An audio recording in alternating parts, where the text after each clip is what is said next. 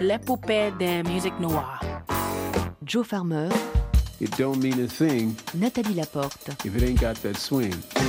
jigida kani jigi misɛnya o man ɲi ko bɛ na Les poupées de musique noire. it's okay. You know, it's okay. Oh, merci. The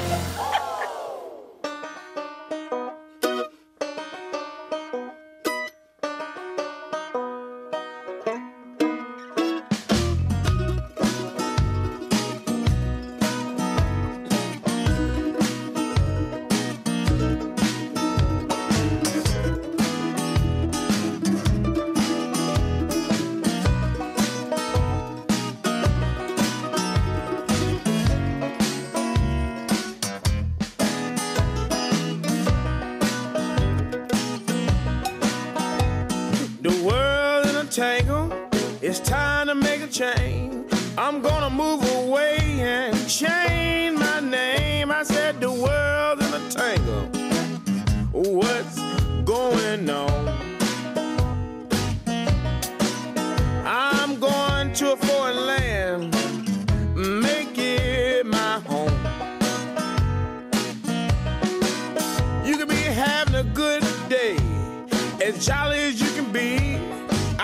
You'll get the blues when you turn on the TV, cause the world's in a tangle. Oh, what's going on? I'm going to a foreign land and make it my home. Let me hear that mandolin a while.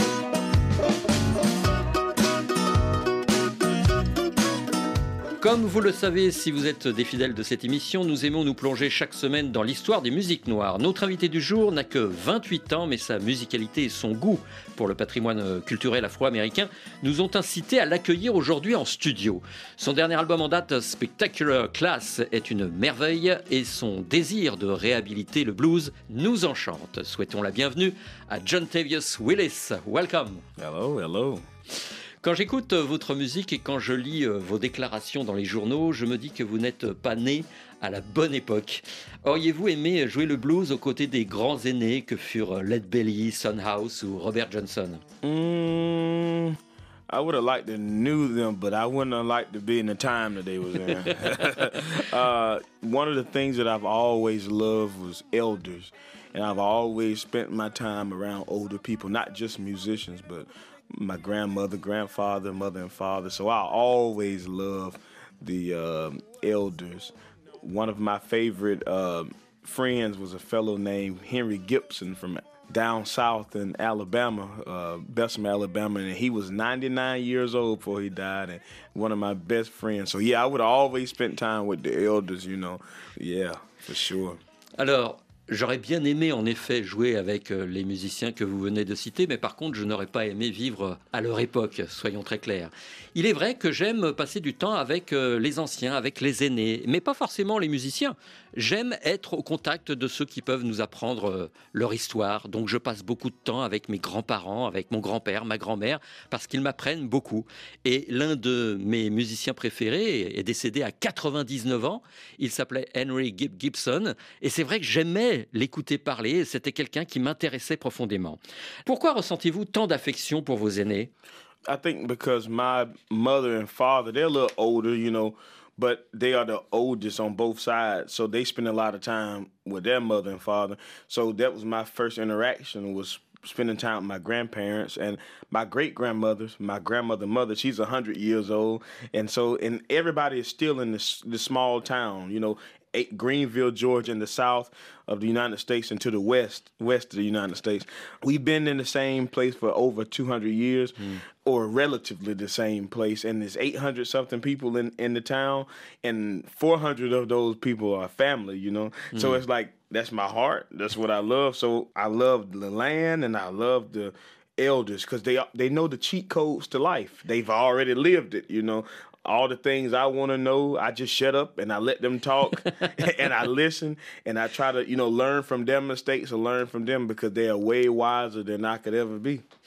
C'est très simple, j'aime être avec les aînés parce que j'apprends beaucoup en les écoutant. Je vais vous expliquer. Ma famille est une famille nombreuse et mes arrière-grands-parents sont toujours euh, en vie. Mon arrière-grand-mère a 100 ans. Et je l'écoute parler et je trouve ça fabuleux parce que nous sommes dans un- une petite ville qui s'appelle Greenville, en Géorgie, qui est dans le sud-ouest des États-Unis. Et c'est une ville qui existe depuis, on va dire, 200 ans. Il y a vraiment une histoire, des traditions. C'est une ville composée à peu près de 800 habitants. Et sur ces 800 habitants, il y a 400 familles. Tous ces gens-là connaissent cette région, c'est leur terre, et c'est ma terre d'une certaine manière également. Et je me contente de me taire la plupart du temps, et je les écoute. Vous avez initié un projet euh, très intéressant intitulé The Four Line The Blues Project. Est-ce que vous pouvez nous expliquer l'intention de cette euh, série d'interviews? Yeah. Piggybacking off of what we talk about the elders, so I decided myself and my friend Henry Jacobs to uh, record elders, mostly black folks, all of them were black actually, in the um, East Alabama, West Georgia, down in the South.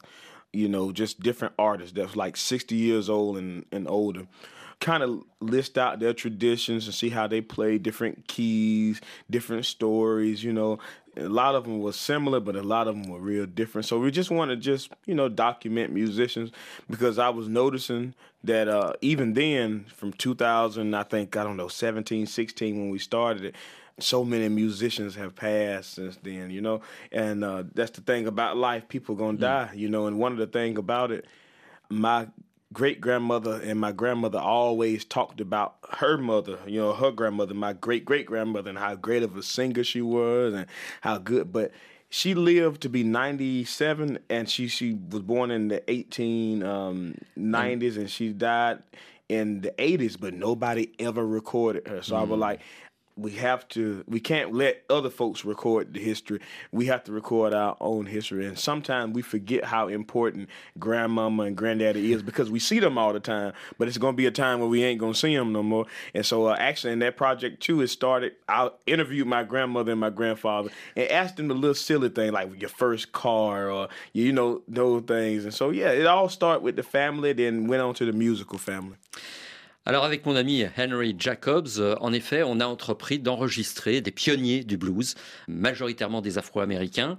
On a enregistré ça en Alabama de l'Est et aussi dans la Géorgie à l'Ouest. Et euh, nous avons enregistré des musiciens à partir de 70 ans et au-delà. Et donc, ce sont des gens qui ont euh, en eux tout un vécu, des traditions, des histoires à raconter. Et nous voulions garder un témoignage justement de tous ces personnages. Nous avons commencé aux alentours de l'année euh, 2016-2017 et euh, certains d'entre eux d'ailleurs ne sont plus là. Et on s'est dit qu'on avait bien fait de les enregistrer. En fait, l'histoire est née de manière assez euh, ludique. Je m'étais dit, tiens, je vais enregistrer mon arrière-grand-mère qui me racontait les histoires de sa propre mère, qui était une chanteuse jusqu'à l'âge de 97 ans, qui a vécu jusque dans les années 1980. Et il était important pour moi justement de témoigner, d'avoir des traces. Parce que on est au contact des gens, mais au bout d'un moment, ces gens-là ne sont plus là. Et avoir une trace, de pouvoir justement parler avec eux, leur demander de raconter euh, quand ils ont acheté leur première euh, voiture, tout ça me plaisait assez. Et je me suis dit, tiens, faisons ça aussi avec des musiciens de blues. Sur votre site, on peut regarder vos conversations musicales avec quelques pionniers du blues comme Horace Combs, Eddie Hinton, Albert White, Guy Davis, Henry Gibb Gibson, qui avait 96 ans à l'époque. Écoutons votre duo improvisé et vous nous parlerez ensuite de cette rencontre. Yes, sir. So many days since you went away. Lord, I have thought of you. Well, I'm telling you oh, the truth. But someday, baby, I ain't gonna Oh, no, Sean took it down. Tony. I see you over there now. I, I, I was ask you. I was gonna ask you, did you take that down? Cause I want to get that tone back. But this is my story. This is all I got to say to you. If you don't want me, honey, What about it? I'm not with you. But Papa laughed, yeah, you know the story. That's it. Ain't gonna be. They got around my life anymore. Just like a book. Boy, there's some I'm Ain't gonna telling worry my life. It's just something. You just got to. It's just, just like long do. It's just feel that, That's it. that comes in. As long as they don't come in between. Enregistré en février 2017 à Bessemer, Alabama, c'était le duo John Tavius Willis Henry Gibb Gibson. Comment avez-vous retrouvé euh, ce fringant euh, nonagénaire, euh, John Tavius? Somebody told me about Mr. Gibb. He had a juke joint behind his house, you know, where everybody used to party? A few times a week. And um, it was great, you know. He was a World War II vet. He owned like half of the houses where he lived at. He played guitar, harmonica, and piano. He was just like a Superman to me, you know. I would always go see him and call him, and, and he was good all the way until he died. He was still had in mind, you know. He was a a great, great fellow. And um, yeah, anyway, a whole bunch of stories. That's how I met him though through doing the show with Russell Gully. And uh, yeah, that was a, a life. You know, we were friends for you know a few years, I guess four or five years, and. Um, I would always call him and ask him about stuff because he was born in 1920. So, you know, um, when Robert Johnson was a thing, he was a teenager, you know, nine year difference between him and Robert Johnson. So it was, it was good to hear him talk about some of the old folks that he remembered from back in the day. J'ai eu la chance en effet de rencontrer Henry Gibson euh, parce qu'il tenait un juke joint. Les juke joints, c'est des endroits où les bluesmen se retrouvaient euh, dans le passé et il en avait toujours un et régulièrement il faisait des fêtes dans ce juke joint et il l'avait juste derrière euh, sa maison.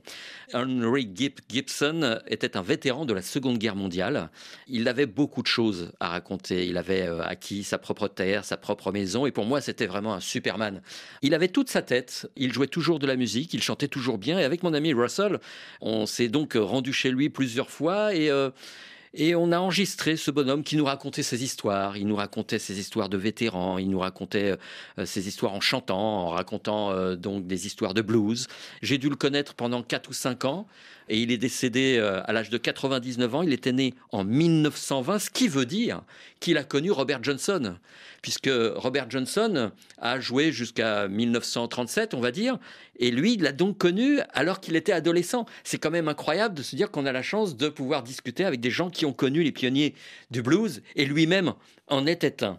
Depuis euh, cet entretien, donc tourné en 2017, euh, Gib Gibson nous a quittés à l'âge de 99 ans. Que pensez-vous à prendre au contact de ce genre de personnalité? Life, about life, mostly life. I mean, we, we talk about music, but a lot of it is life, you know, and seeing that somebody can be 99 but be so young. See, I've seen some people my age or 50 or 60 and they so old, you know what I'm saying? but he was 99 is so young, man. And he had been had that juke joint since, he said he unofficially opened it in 48, but it been officially open since 1952. And, um, all those guys, every person I contact, I think is just a life story. You can learn something from somebody.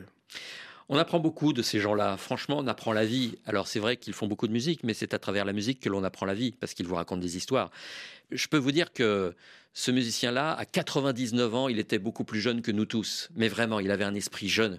J'ai des camarades euh, de mon âge, ou même plus vieux, de 40 ou 50 ans, qui sont vieux dans leur tête. Lui, il était jeune, Henry Gibb Gibson. Il avait quand même ouvert son Juke Joints en 1948, même s'il a été reconnu en 1952. Mais en 1948, déjà, il avait son Juke Joints. Et pouvoir discuter avec ces gens-là vous maintient justement, vous, jeunes, parce que vous vous dites qu'ils ont traversé des choses incroyables. Ils ont continué à croire en eux et à faire de la musique. Parmi vos parrains, il y a l'illustre Taj Mahal et le non moins célèbre Kebmo. Comment vous êtes-vous rencontrés et pourquoi vous parraine-t-il selon vous? I met Taj in 2015. He had seen a video that I put on YouTube of a tune by Frankie Lee Sims called Lucy May Blues. and uh, he seen it and he told me, I've been waiting for you. and so I, uh, he was coming to Atlanta like a couple weeks later, the capital of Georgia. So myself and a friend of mine and my dad. We went up there and he caught me on stage, and the rest was history. Yeah, some of the people I was reaching out to about gigs and stuff that hadn't reached out to me, they were at the show, and then all of a sudden, you know, I get, oh, we want you, you know, oh, we seen your email, you know, so it kind of caught fire right then. And I met K-Up through Taj, so when they did the Taj Mo tour together, Taj introduced me to K-Up, and I he asked me about opening just one show in New York, but one show turned to like forty or fifty shows, and it and it went well. And I um, I think they endorsed me because I'm the real deal blues. I mean, yeah, I say it. I play the blues, nothing but the blues. Um, I love the blues and every variation, especially the older variation of the blues, and I also bring a, a, my own self into the blues and my own regional styles and influences to the blues. So I think that's why, because they did the same thing with what they are doing and did the same thing with their blues. En fait, Taj Mahal, euh, j'en ai entendu parler à partir de 2015. Il avait vu l'une de mes vidéos sur YouTube et euh, je jouais un titre qui s'appelait Lucy May Blues. Une fois qu'il m'a rencontré, il m'a dit je t'attendais avec sa grosse voix de Taj Mahal. On s'est rencontrés euh, en Géorgie et il m'a dit tout de suite euh, Je te veux, je te veux avec moi, je veux que tu partes euh, en tournée avec moi, tu vas monter sur scène à mes côtés. On a donné un premier concert à New York et finalement je suis resté quasiment pendant toute la tournée. Il devait y avoir une quarantaine de dates. Et je pense qu'ils aiment ça, Taj Mahal et Keb Mo. Ils aiment mon jeu parce que je joue du blues, le vrai blues. Et c'est ce qui m'intéresse. Je joue certes du blues traditionnel, mais avec ma façon, mon identité, ma façon de jouer. Et ils ont apprécié cela, et c'est vrai que Taj Mahal, étant lui-même un grand amateur de ce type de musique-là, il ne pouvait que s'entendre avec moi, ou je ne pouvais que m'entendre avec lui. En 1999, Taj Mahal avait enregistré avec le maître de la Kora, Toumani Diabaté, l'album Kulanjan. Est-ce que vous connaissez ce disque? Eh bien, voici donc un extrait pour vous.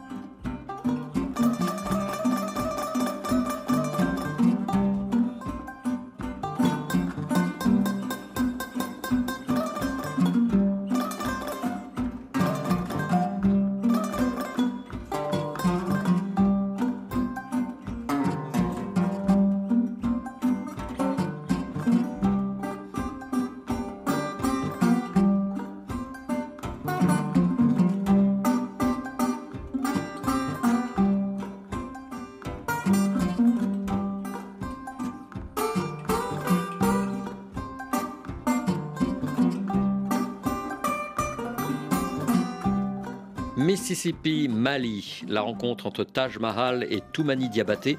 Est-ce que les racines africaines ancestrales du blues vous intéressent et font partie de votre quête musicale, John Tavius Willis? Mm, Not really. I think um, the African American diaspora was a big influence on the blues, and I think uh, the blues really didn't become a, a real thing until after slavery. And I feel like a lot of the customs and music had been taken from other places as well in Africa, like from the European, from the French, from the Spanish, and a lot of it was strictly born in the United States, you know. Because if you look at all of the places that the black folks went, the music that came out of the United States changed the world. You know, people still playing it. Like, eh, you can name so many different genres of music from hip hop, rock and roll, soul, R&B, blues. And I think that shows that it was a different times and different circumstances in the United States that created it. So I like, don't get me wrong, I, I can listen to African music. I, I like it. It's, it's, its own thing. But when I say blues, sometimes I can think Native American music is a little closer to blues than African music because it's just so many things. And I think sometimes we uh, look back, but we forget that we had in the United States as black people, we were innovative as well. You know, like we took instruments from Africa. We, we we took instruments from here in the in the U.S. and from Europe, and we put our own spin on it, our own new voice on it. So I feel like it's so much history that we don't know in the states even though it's only been 200 something Yeah. years for example i go on ancestry.com and i can only go back so far and even though my grandmother is 100 years old and she knew people that was 100 years old in that 200 year span. Like the united states is my motherland. You know Yeah. that's my motherland. That where my people were from. They still got land there. And uh, to me the blues for me is like black classical music. And when i when i think of blues just as anybody would think of any other prestigious highbrow music you know? So i still on my journey of the blues. So i'm still digging deep Je ne pourrais pas dire que je connais beaucoup de choses euh, des musiques africaines. Ce n'est pas encore euh, entré en moi. Mais je reconnais évidemment que le blues est né de la diaspora africaine dans le monde, et notamment après la période de l'esclavage. Il faut prendre en compte le fait qu'il y a aussi les Européens dans cette histoire. Il y a l'influence harmonique européenne et les rythmes africains qui ont créé le jazz, et ancestralement évidemment le blues. Il ne faut jamais oublier ça. Les Afro-Américains et les Américains dans leur ensemble ont changé la manière de faire de la musique. Sans l'apport afro-américain et euro-américain, il n'y aurait pas eu la naissance du blues, du gospel, des negro spirituals, du hip-hop, de la soul music, du rhythm and blues, du rock and roll. Toutes ces musiques-là n'existeraient pas. Tout cela est arrivé à un moment précis, dans des circonstances particulières. Mais pour moi, je vais vous dire la vérité. Je pense que on oublie souvent les Amérindiens. Pour moi, les Amérindiens sont plus proches du blues que les Africains eux-mêmes, parce que les Amérindiens étaient déjà sur le sol américain. Et donc, il ne faut pas minimiser cela. Pour moi, c'est important de dire que les Américains, dans leur ensemble, c'est en effet une influence africaine, européenne, amérindienne, qui ont créé une nouvelle voie, quelque chose de différent, qui vient de très loin. Alors c'est vrai que il m'arrive souvent d'aller sur un site qui s'appelle ancestors.com et j'essaye d'en savoir plus sur euh, mon héritage, mon patrimoine euh, réel. Euh, je discute avec ma grand-mère qui a 100 ans et je me dis que finalement ce qu'elle me raconte c'est aussi mon histoire personnelle, c'est ma terre. Les États-Unis, c'est ma terre et je considère que le blues, c'est la musique classique américaine. Et donc je suis toujours dans ce cheminement de compréhension musicale et personnelle, et euh, il est normal que je me pose encore beaucoup de questions aujourd'hui. Il y a un autre bluesman qui s'est tourné vers l'Afrique, c'est Eric Bibb. Qu'aimez-vous dans le jeu de Eric Bibb? Eric Bibb. I don't want to leave out Ketmo and Taj, but I know you asked about Eric Bibb. Eric Bibb is I really enjoy his songwriting. And same thing with Ketmo, I enjoy his songwriting. And I'm gonna tell you, I enjoy Taj Mahal singing, man. I love Taj Mahal singing. I was talking to Eric Bill before I recorded my um upcoming album. Uh, and I would just ask him about songwriting. He was like, "Your songwriting's great." He was like, uh, "You know, just you know, I like the way you write." And I was like, "Yeah, you know, he really have a good perspective." And yeah, I just I like I I, I love I love those three. Yeah, but yeah, Eric Bill's a great, great, great, great songwriter, great player, great songwriter. But I love his songwriting. Ce que j'apprécie particulièrement chez Eric Bibb, c'est sa manière d'écrire. Il a une façon d'écrire la musique, mais qui me plaît, mais véritablement, c'est un grand compositeur, un grand parolier. Kebmo, c'est un peu aussi la même chose. Taj Mahal, c'est plus le chant. Taj Mahal, il a une voix absolument incroyable. Mais à chaque fois que j'ai pu discuter avec Eric Bibb, je disais Ah, écoutez, j'adore votre écriture. C'est quelque chose qui m'inspire. J'aimerais euh, faire comme vous. Et d'ailleurs, pour mon prochain album, je vais sûrement m'inspirer de votre manière d'écrire. C'est quelque chose qui me parle profondément. Vous êtes originaire de Géorgie, dans le sud des États-Unis. Est-ce qu'il y a un son, un style propre à la Géorgie? I wouldn't say it's a specific sound in too many places. I mean, unless you get popular like uh, BB King and something Muddy Waters, and people start to emulate those sounds. But even some of those sounds had predecessors. You know, BB King got a lot of his stuff from Lonnie Johnson, like straight ahead Lonnie Johnson. Muddy Water got a lot of his slide stuff straight from Robert Nighthawk, and Robert Nighthawk straight from Tampa Red. So I would say uh, most of it just a geography thing. I say Georgia blues because that's where I'm from, and I'm playing the blues from where I'm from, and so it's a specific sound to me when I'm playing it. But you know, a lot of Georgia artists in the heyday of the blues recorded real early because Atlanta was the first studio outside of Chicago and New York in the South. So a lot of people recorded in in Georgia. But the thing about it, Atlanta always keep up with the time. So once the blues were out to them, you know, then it went to Mississippi, you know. Then those folks started recording, but the Georgia always went on. But yeah, mm. finger picking is a lot of is a thing in Georgia, you know, not you know, flat picking somewhat for like old time tunes, but finger picking and being versatile blues player like Blind Willie and Buddy Moss and Tampa Red and on and on and on and on. En fait, je peux pas dire qu'il y a un son qui proviennent de la Géorgie. À moins de devenir un musicien très connu comme B.B. King ou Muddy Waters, là on identifie votre tonalité. Mais ce qu'il faut se dire, c'est que B.B. King, euh, bah, lui, il avait aussi ses propres influences. Par exemple, B.B. King, c'était Lonnie Johnson. Pour Muddy Waters, c'était Robert Nighthawk ou Tom Parade. Tous ces musiciens ont influencé ces autres grands musiciens. Ce que je peux vous dire aujourd'hui, c'est que finalement, je ne peux que reproduire ce que je suis. C'est-à-dire, je suis originaire de Géorgie, donc je joue la musique de Géorgie. Et puis n'oublions pas que parmi les musiciens les plus productifs aux États-Unis, il y avait tous ceux qui ont commencé à Atlanta, en Géorgie, parce que très tôt, à Atlanta, il y avait des studios d'enregistrement. Et donc, les musiciens de blues pouvaient proposer quelque chose. Et ça a influencé euh, beaucoup d'autres musiciens. Le blues est parti dans le Mississippi. Mais finalement, ce sont encore une fois les musiciens de Géorgie et notamment d'Atlanta qui ont insufflé, qui ont impulsé un peu l'histoire du blues.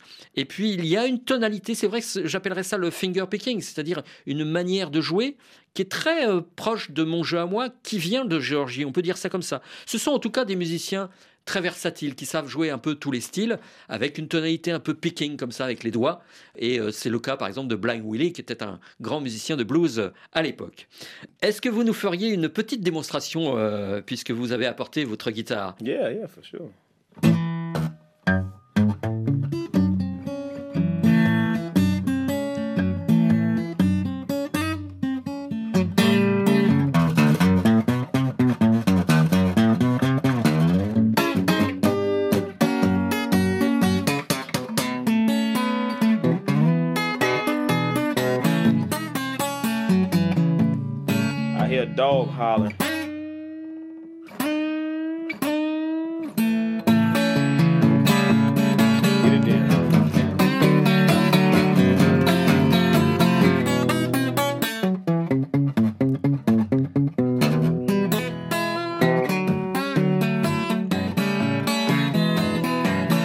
Play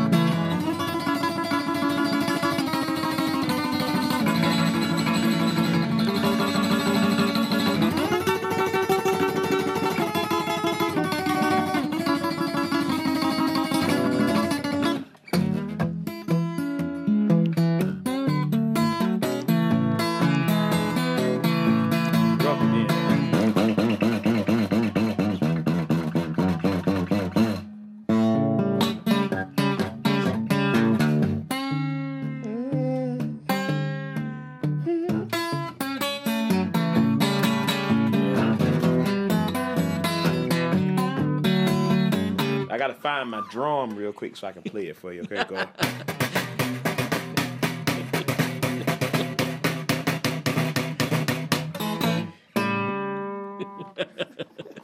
Quand on vous dit que ce jeune homme a du talent, that's your Georgian style, even the mandolin.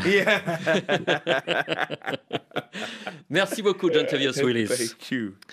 Merci à toute l'équipe du festival Son d'hiver euh, qui a facilité cette rencontre avec un futur grand bluesman. Je précise que la 33e édition de Son d'hiver se poursuit dans le Val-de-Marne près de Paris jusqu'au 10 février avec notamment les Creole Songs de Célène Saint-Aimé, mais aussi l'Ethio Jazz de Moulatou Astatke ou encore le carnaval haïtien de Leila Makkala. Toutes les infos sont sur le site sondiver.org. L'émission du jour a été réalisée par notre blueswoman préférée, Nathalie Apporte. Passez une bonne semaine. On se retrouve dans huit jours. Dans quelques instants, le journal.